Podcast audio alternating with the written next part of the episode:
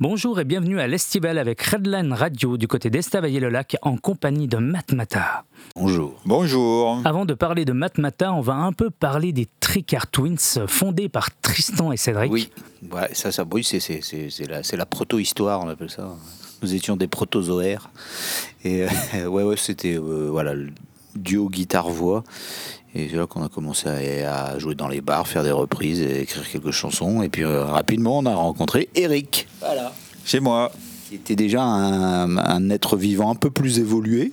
Voilà, il était bicellulaire. Enfin, euh, c'est c'est une manière polie de dire schizophrène en fait, mais euh, voilà, il, ou bipolaire. et, euh, et puis et puis on a trouvé un batteur après, lui qui était euh, tripolaire. et on a fait un groupe, voilà, c'est devenu Matmata. On a électrifié tout ça. Et pourquoi Matmata C'est le dernier, me- c'est le dernier nom qui restait en fait de libre, donc euh, de- parce que je suis quand je suis allé gamin, je suis allé euh, donc dans le village de Matmata en Tunisie, et puis je sais pas, le, le nom m'est resté, et puis euh, puis voilà, ça n'évoquait rien. C'est ça, on n'avait pas envie d'avoir un nom qui pouvait indiquer un style musical. On se serait appelé The Trash, Destroyer, par exemple. Je pense que tout le monde aurait pensé. à- voilà. Mad Mata, c'était bien, c'était stylé sur les affiches. Et puis, euh, et puis, ça nous donnait une entière liberté de faire la musique qu'on avait envie de faire. euh, parce que ça ne, colle, enfin, ça ne colorait pas, le, ou ça ne donnait pas d'indication de style musical. Comment vous définiriez euh, le style de musique du groupe? Bon, c'est du rock quoi. Bon, c'est du rock quoi, c'est de la musique électrique. Bon, on a été un peu dans tous les dans tous les styles de toute manière. L'important c'est la patte, c'est pas le style en fait, voilà. Et puis je crois qu'au bout de 28 ans maintenant, euh, voilà, on a une patte. Voilà, qui on on- on n'a jamais su très très bien jouer, mais on sait très très bien le faire. Voilà, et c'est dans les limites que tu trouves en fait ta patte en fait. Donc euh, voilà, Si je vous dis FFF, ça vous dit quoi? Fédération française de football.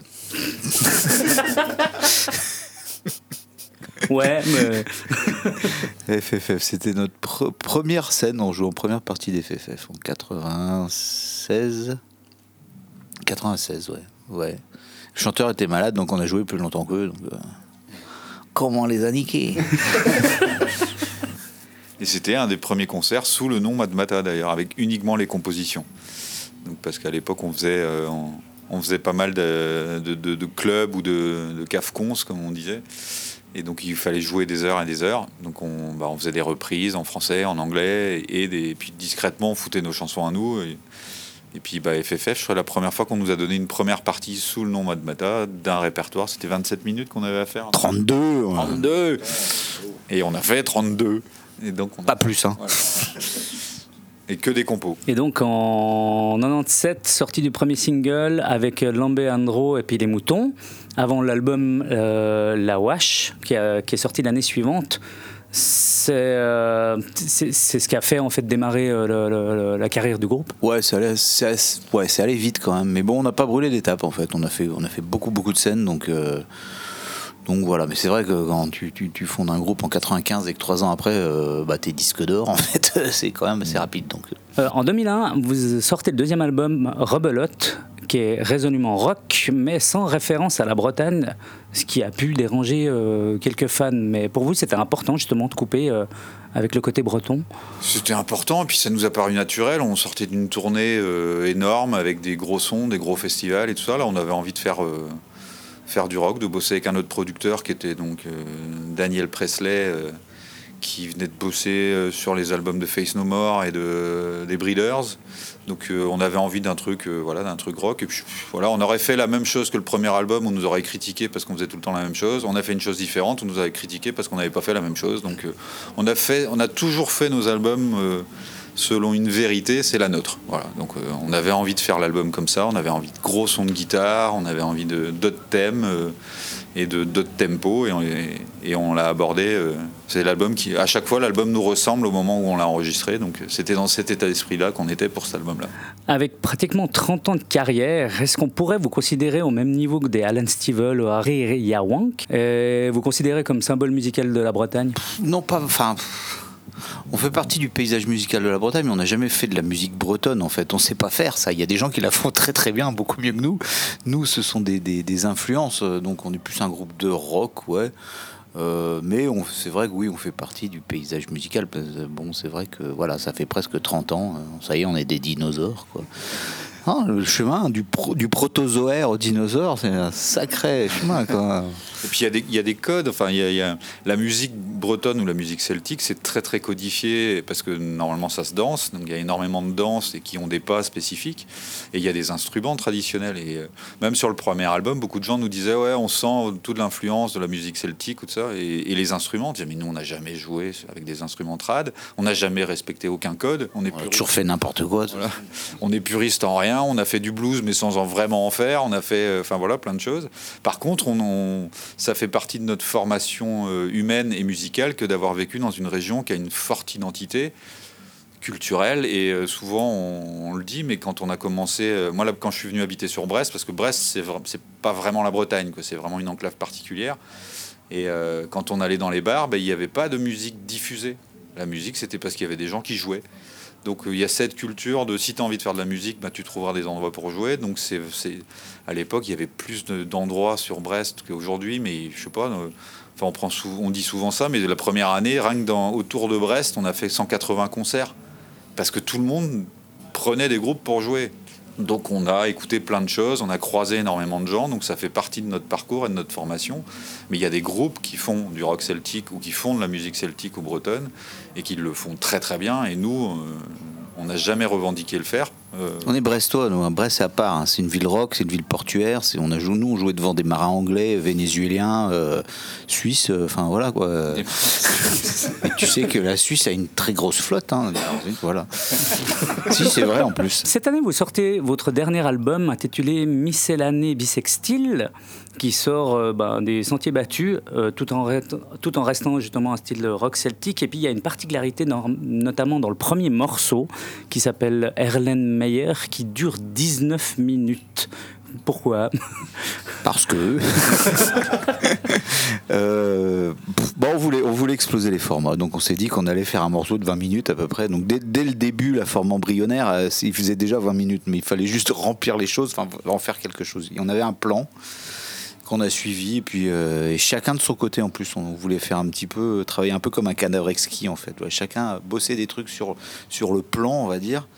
euh, sans savoir ce que faisait l'autre et puis on dit, après on s'est dit bon on va essayer d'assembler tout ça essayer de espèce de Frankenstein en fait ce morceau là et c'est un album dans l'album en fait voilà donc et euh, ouais bah on a eu on a eu quatre ans pour le faire cet album là parce que voilà on a eu deux ans supplémentaires comme tout le monde. Donc euh, quand on nous donne le temps on le prend.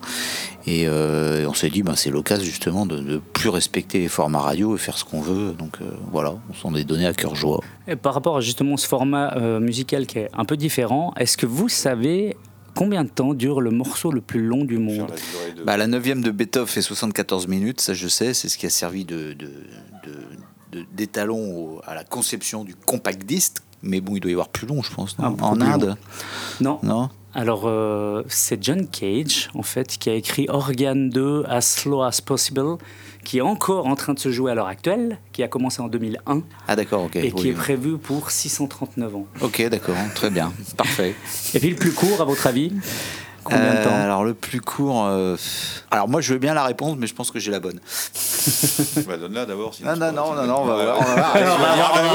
Alors c'est quoi Non, non, non. Alors, c'est le groupe anglais Napalm Death, avec le titre qui s'appelle You Suffer, qui dure 1 seconde 3. Alors je pense que Utopian International Anthem de John Lennon dure 0 secondes. Ah, je connais pas ça. Mais C'est euh, sur Mind Game. D'accord.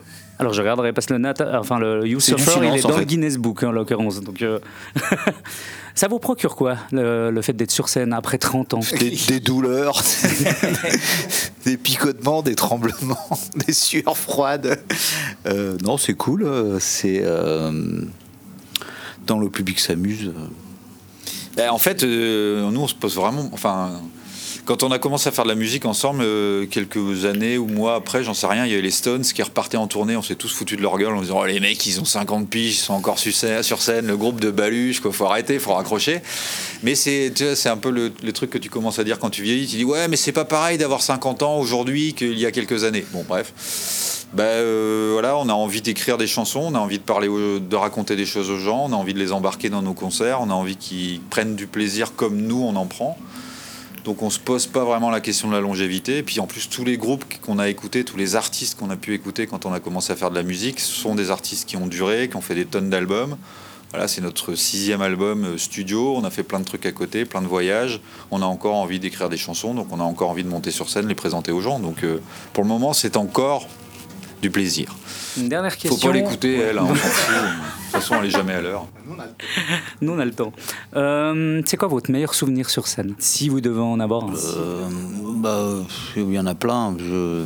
Et après, quand on répond à ces, consoles- à ces questions-là, on fâche les gens. Donc, euh, oh, ça était sûrement en Suisse. Hein. Oui, Bah oui, oui, oui. ouais, ouais, ouais, ouais. Notre meilleur souvenir sur scène, c'est ce soir. Ça porte malheur. Mais je vais répondre pareil s'il pose quel est, quel est le, pire. Donc.